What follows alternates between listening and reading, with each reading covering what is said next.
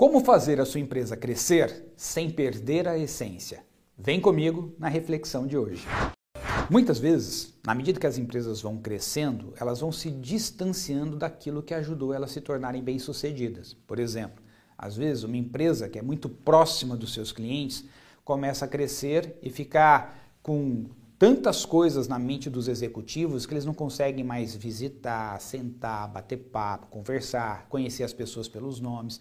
E aí as pessoas têm aquela sensação: poxa vida, quando vocês eram menores, quando vocês estavam começando, era muito melhor fazer negócio com vocês do que hoje.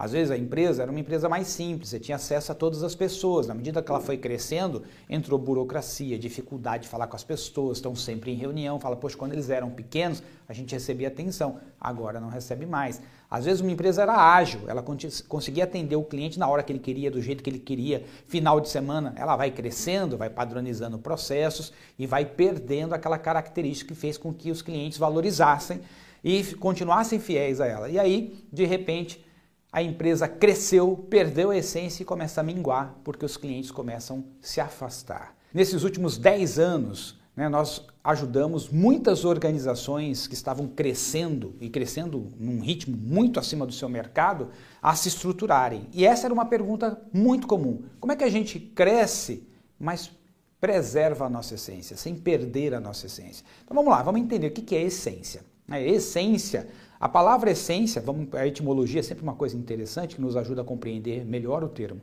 A palavra essência vem do latim essentia, que significa o quê? Significa a natureza, substância, característica essencial de uma pessoa ou de uma coisa, nesse caso de uma organização.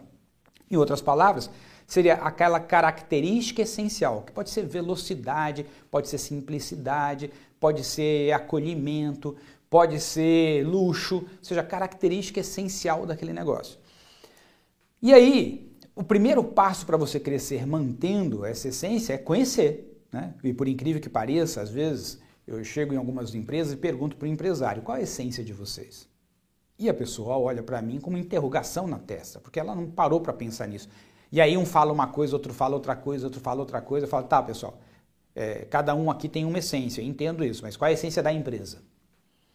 Então, a característica essencial, aquela característica que nos fez prosperar e chegar onde chegamos e que muito provavelmente é a característica que vai nos levar mais adiante. Então, é importante que a gente tenha essa clareza, né? E que isso seja declarado e comunicado para todas as pessoas. Esse é o primeiro passo. Então, eu sei qual é a essência. Segundo passo.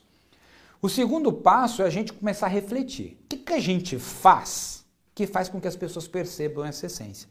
Está no nosso jeito de se comportar, de se relacionar com o cliente, está no, no, custo que a gente cobra, está na velocidade com que a gente atende.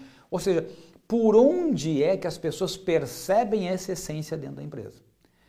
E aí, uma vez que isso está mapeado, a gente fala, ok, agora que a gente entendeu isso, a próxima pergunta, que é o terceiro passo, é como que a gente cresce preservando isso? Quais são as ações que nós vamos ter que fazer para manter isso vivo no dia a dia?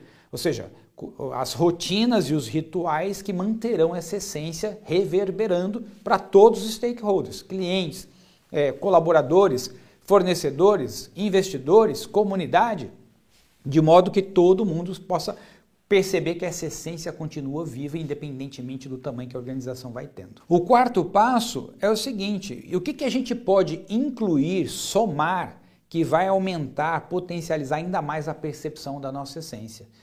E aí, com esses quatro passos aqui, a gente consegue crescer mantendo a essência. Veja, quando eu chego em uma empresa como consultor e o empresário me diz, Gilberto, nós estamos crescendo muito rápido, estou preocupado. Como é que a gente faz para crescer, mas não podemos perder a nossa essência? Aí a minha pergunta número um, qual é a essência de vocês? Aí ele fala, a nossa essência sempre foi, por exemplo, a velocidade com que a gente atende os clientes. Beleza.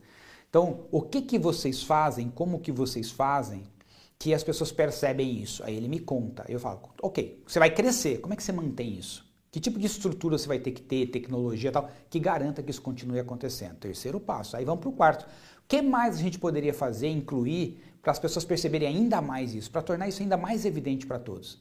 Bom, acabamos de construir um bom plano de ação para crescer sem perder a essência.